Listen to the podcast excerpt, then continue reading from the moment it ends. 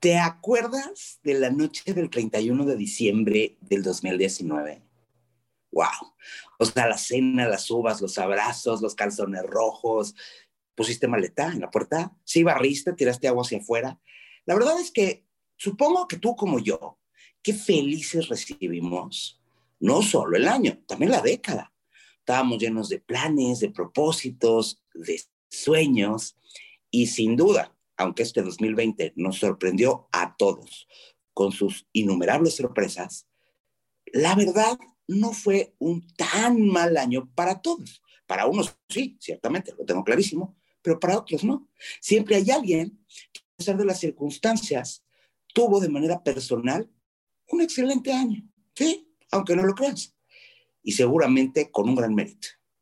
Yo soy Patricia Stahl. Bienvenido al último episodio de 2020 de magia de la vida diaria.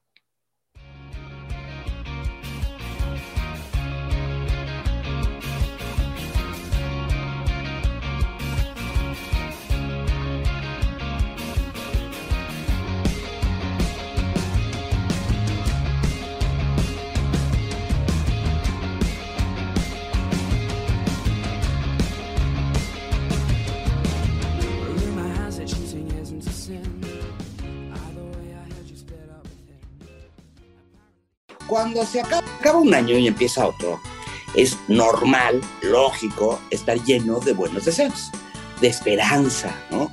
Y pareciera que la noche del 31 de diciembre, el 1 de enero, eh, esa noche en particular pudiera cambiar el capítulo, el rumbo, la página de nuestra vida, así nada más. Y que amanecemos, digamos, en una nueva temporada de la serie de nuestra vida. Para lo mismo, nos llenamos de propósitos. El otro día alguien me preguntó, oye, ¿cómo? O sea, las uvas entonces no son deseos. No, no son deseos, son propósitos, ¿no? Que por lo menos a las 12 de la noche en la madrugada del primero de enero tenemos el firme propósito de cumplir. Ya después cambia, hasta se nos olvida.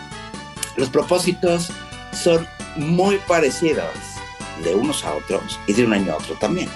O sea, todos decimos cosas como, ahora sí, este año voy a bajar de peso. Este año voy a hacer ejercicio, te lo juro que sí voy a hacer ejercicio. Voy a dejar de fumar. Ahora sí voy a comer saludable. No, no, este año sí tengo que viajar a este o aquel lugar. O voy a estudiar algo, voy a aprender un idioma o voy a aprender alguna cosa. Casi siempre están relacionados como con el desarrollo y con el bienestar. Tienen mucho que ver, muchísimo que ver con nuestra salud. Digo, este año sí sería importante observarlo. Y con cosas que además tenemos por ahí descuidadas de tiempo atrás. También el que te dice, este año te juro si voy a leer, este año voy a, este, se me voy a, lavar la cara todas las noches. Tiene mucho que ver con cambiar de hábitos. Hábitos que no son tan buenos o que no tenemos, o incluso que son destructivos que sí tenemos, y arrancamos el año renovados, siendo una persona nueva, llena de planes nuevos. El problema, querer esas cosas buenas, claro que no. Es más, quererlas es ganancia. El problema es que para el mes de febrero, por muy largo, y me estoy yendo larga, toda la motivación de enero se evapora. Renuncias, totalmente renuncias y vuelves a tus viejos hábitos de toda la vida. Y sabes que no eres el único. Hay un estudio que nos dice que el 25% de las personas no logran sus propósitos ni siquiera durante la primera semana de enero. Que el 77% renuncia después de la primera semana. Hay otro 40% que son más, pues un poco más constantes, que renuncian a lo largo de los primeros seis meses del año. Y solo el 8% de las personas cumple sus propósitos durante todo el año. Solo el 8%. ¿Por qué fracasan tantas personas con, con esto de los propósitos, no? ¿Qué es lo que están haciendo mal? ¿O cuál será el secreto mágico detrás de este 8% de la población que sí tienen éxito, que sí los cumplen? Digo, ahorita de entrada, lo primero que tenemos que hacer pues, es pensar en tus nuevos propósitos. ¿Cuáles son tus nuevos propósitos? Ya lo sabes, piénsalos tantito. Digo, tómate un tiempo especial para hacerlo. Ya sabes, ¿no? Es típico el hacer ejercicio, el dejar de fumar, o querer aprender algo nuevo, que si la dieta, que si comer saludable, que si perder peso, con las deudas, con las deudas o con ahorrar también tiene mucho que ver los propósitos. El tiempo que pasas con tu familia, eh, o visitar lugares, ¿no? Ya sea de viaje o no, este año hubiera más museos, o, También podrías pensar en estresarte menos. A lo mejor este, meditar, o en hacer yoga, o tomar un té, o en caminar, o algo que te ayude a estresarte menos. Beber menos, o comer menos chocolates, ¿no? Piénsalo, piénsalo, pero mientras déjame platicarte que el verdadero motivo de por qué la mayoría de las personas renuncia a sus propósitos de año nuevo es bastante más fácil y bastante más simple. Y como casi todo lo negativo que pasa en nuestra vida está provocada por altos niveles de estrés, por el corre-corre de todos los días, porque me urge llegar, porque no sé qué, de emociones negativas y también de remordimientos, de culpa y por supuesto de la falta de autocontrol. La verdad es que es bastante probable pensar que la razón por la que no cumples de entrada tus propósitos es porque te pones metas muy ambiciosas. Que tú piensas que puedes lograr, digo, me queda claro, además a lo mejor sí podrías, pero en realidad son metas extremadamente difíciles. O sea, tú dices, es que este año sí, sí voy a bajar de peso. Voy a hacer la dieta y voy a bajar 25 kilos. Espérate, 25 kilos es muchísimo. Es que ahora sí voy al gimnasio dos horas de lunes a viernes y tres horas y domingo. ¡Eh! Muchísimo. ¿Sabes qué? El día de mi nuevo me fumo mi último cigarro y se acabó. No creas que es tan fácil, espérate. ¿Sabes qué? Ahora sí, solo me voy a tomar una copita una vez al mes. Híjole, quién sabe. ¿Sabes que ahora sí voy a leer dos horas y media todos los días? Mucho tiempo. Ahora sí, ni un dulce ni un chocolate más. Este año me voy a comer puras frutas. Es que ahora sí, ¿sabes qué? Me voy a ahorrar el 25% de mi sueldo. Espérame, o sea, ¿te das cuenta cuál es el error aquí? Son metas demasiado grandes. De entrada las cosas empiezan de chiquita a grande. Voy a comer menos, voy a tratar de hacer una dieta balanceada. Y no sé si voy a bajar dos, o tres, o diez, o los 20 kilos. Porque voy a hacer la dieta, pero además voy a hacer ejercicio, pero además voy a tomar mucha agua y voy a ir viendo, voy a ir evaluando los resultados a lo largo de todo el año. Oye, ahora sí, el, día de año no me fumo mi último cigarro. Dejar de fumar es un proceso. Al final, pues es importante controlar el estrés, la ansiedad que te va a generar, ayudarte de algún método. Entonces, tener planes es, bueno, ¿no? Pero no exageres, no exageres con tus propósitos, porque si son demasiado grandes para empezar, pues la verdad es que cumplir esto es simplemente una fantasía. O sea, imagínate que estás, ¿no? Por subir al Everest, hacia una gran montaña, y tú vas caminando y todavía no llegas ni a la montaña. Esta sensación, durante un trayecto que vayas acercándote a la, a la montaña, pues va a ocasionar que te des media vuelta y te regreses sin haber llegado ni siquiera al pie de la montaña. Entonces, no, con cuidado. O sea, vamos a hacer planes realistas. Vamos a hacer planes a corto plazo. También voy a hacer un, un propósito para todo el año. La verdad es que esto de un día a la vez funciona muy bien. Entonces, ¿por qué no hacemos propósitos para proponernos durante todo el año? Para ir, eh, a- a ir caminando cada día en base a un propósito. Pero que el propósito sea no desanimarte en el camino. Digo, la verdad es que la angustia de ver lo difícil que se va haciendo con el tiempo cumplir una meta, pues obviamente te lleva a renunciar. Te lleva a decir, sabes que ya no. Mantener metas tan ambiciosas durante todo el año hace que la motivación vaya bajando conforme van pasando los días y que tu fuerza de voluntad no sea suficiente para continuar. Entonces, la motivación es muy alta a inicio de año, pero es muy importante que la mantengas conforme pasan los meses, que no vaya a disminuir. Digo, y entonces pensemos un poco en las excusas, ¿no? Que tratan de explicar eh, o, o que tratan de justificar, ¿no? ¿Por qué no estás cumpliendo tus propósitos? Y entonces vas a decir, no, es que me faltó tiempo. La verdad es que el estrés, el estrés yo creo que es la, la gran, una de las grandes causas para que no cumplas de tus propósitos ni muchas otras cosas. Y que generan falta de autocontrol, falta de fuerza de voluntad, un, larguísimo, etcétera. Entonces, bueno, ahorita ya se está acercando otra vez el año nuevo. La ilusión de retomar el propósito. La ilusión de empezar un, un nuevo año, un nuevo capítulo, y entonces este ciclo que vivimos año con año se va repitiendo y se va repitiendo nuevamente. Depende de cuántos años tengas, ya tienes 40, 50, 20, de estar viendo el mismo numerito y de ver cómo te lo propones y luego lo tiras. ¿Qué te parece que este año lo hagamos diferente? Entonces, ahora también es importante a la hora de hacer, de hacer propósitos, tomar en cuenta los posibles obstáculos ¿eh? que pueden ir apareciendo. ¿Qué pasa si estoy demasiado cansado para al gimnasio? O sea, ¿qué pasa si yo estoy haciendo la dieta y alguien me regala, tiene la felicidad de regalarme para el 14 de febrero una caja de chocolates?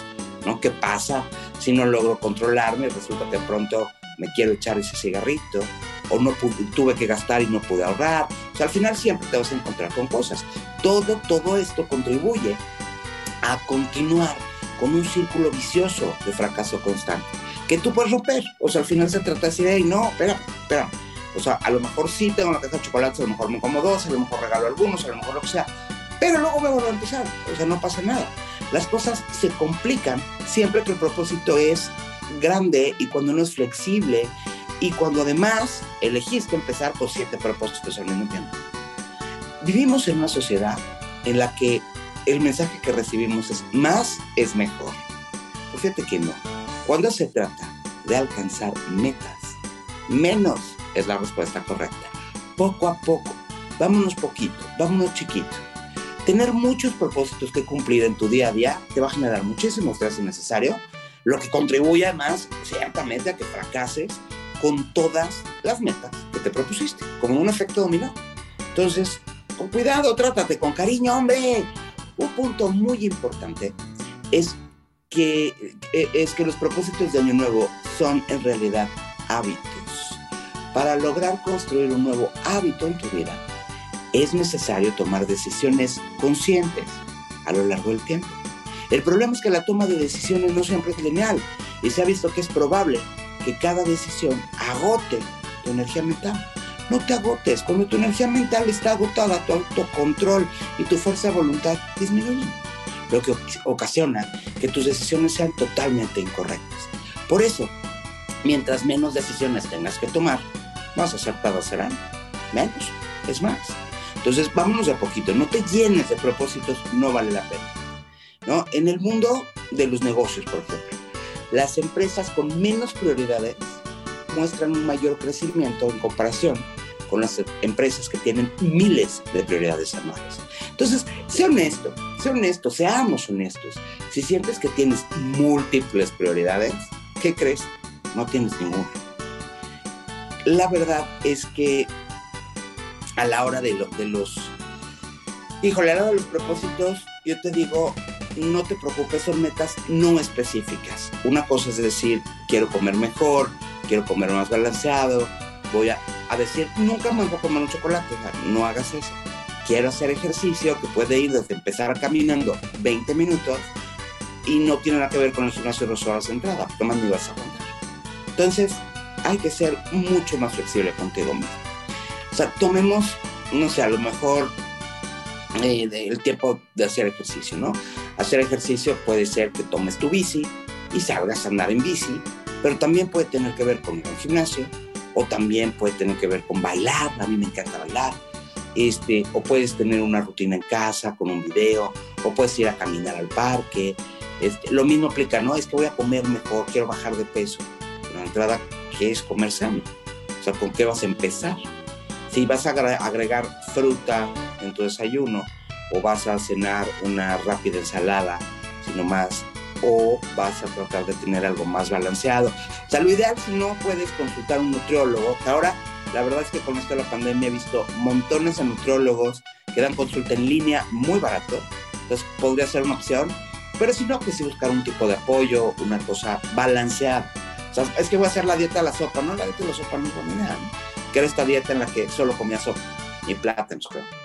Entonces, mientras más específica sea tu meta, mientras más claro lo tengas, pero mientras más tolerante y flexible seas, más posibilidades de ser constante de obtener resultados tendrás. Digo, hay muchos estudios que concuerdan que mientras más específica es tu meta, más posibilidades de enfocarte en el proceso tienes y por lo tanto es mucho más fácil que lo logres.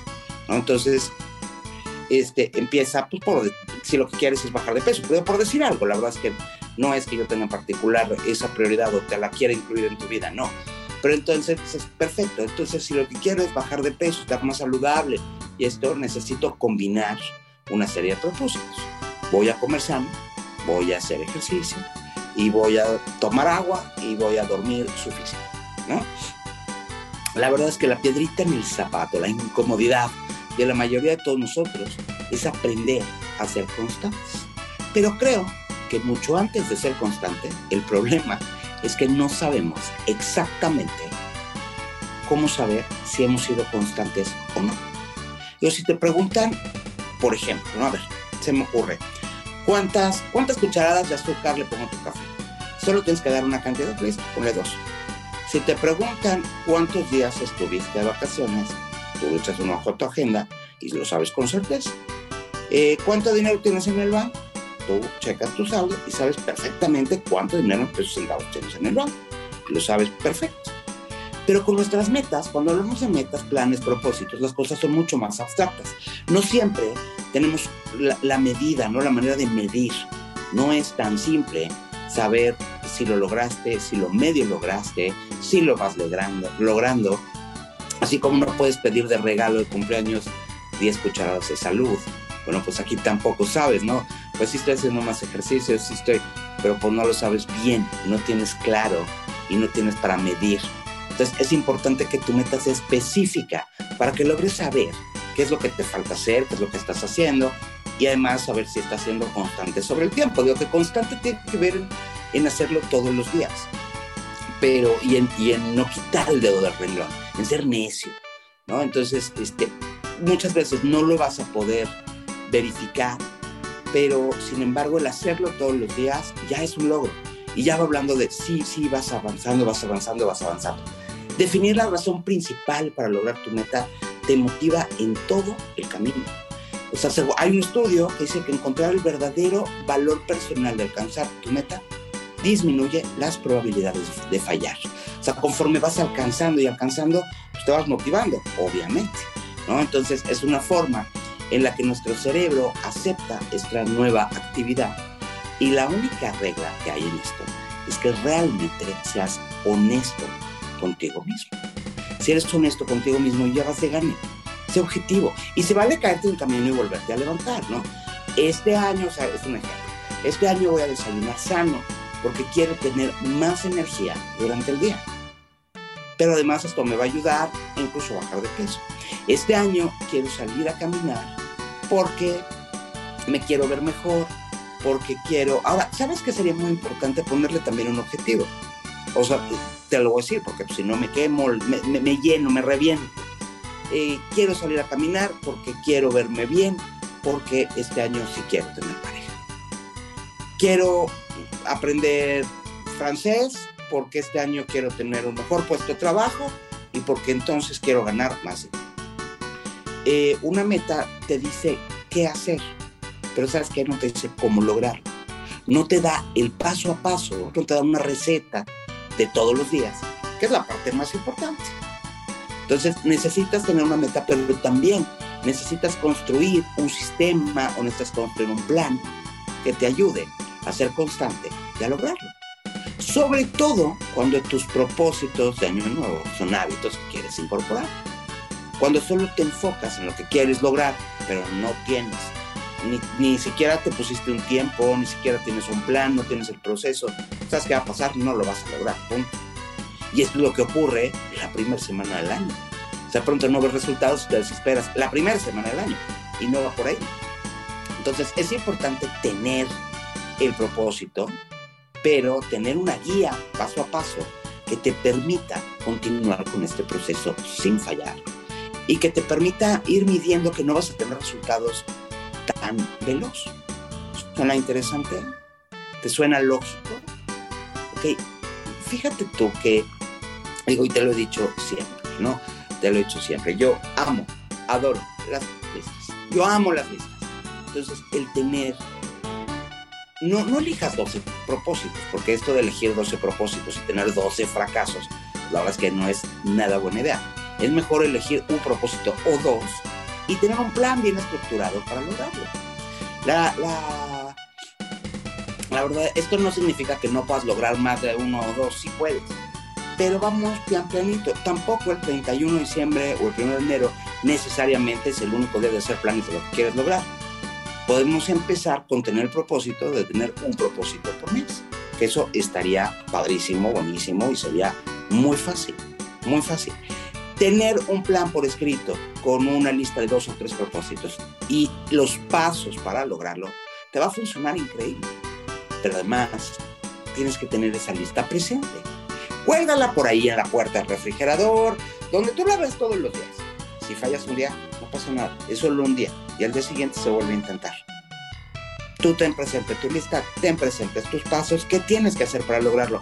Pensar en qué tienes que hacer para lograrlo, tener esta guía es donde está el secreto de cumplir tu propósito o no. Y te voy a contar un secreto. Un hábito se hace en 21 días. Es mucho más fácil de lograrlo de lo que tú piensas. Los buenos hábitos son la base de la mayoría de los éxitos, de la mayoría de las historias llenas de éxito. Yo, yo creo que puedes hacer esa lista, creo que la puedes tener colgada, creo que puedes recordarla todos los días del año y todos los días que te hagan falta. Y te deseo, te deseo que tus hábitos, que también tus deseos y que todo lo que te pase durante el 2021 sea para que logres alcanzar el único objetivo de la vida. Porque el único objetivo de la vida es ser feliz. Yo soy Patricia Stahl. Esto se llama Magia de la Vida Diaria y mientras termine el año y nos volvemos a escuchar, te deseo extraordinarias fiestas, feliz año nuevo, excelente semana, pero por favor, por favor, cuídate.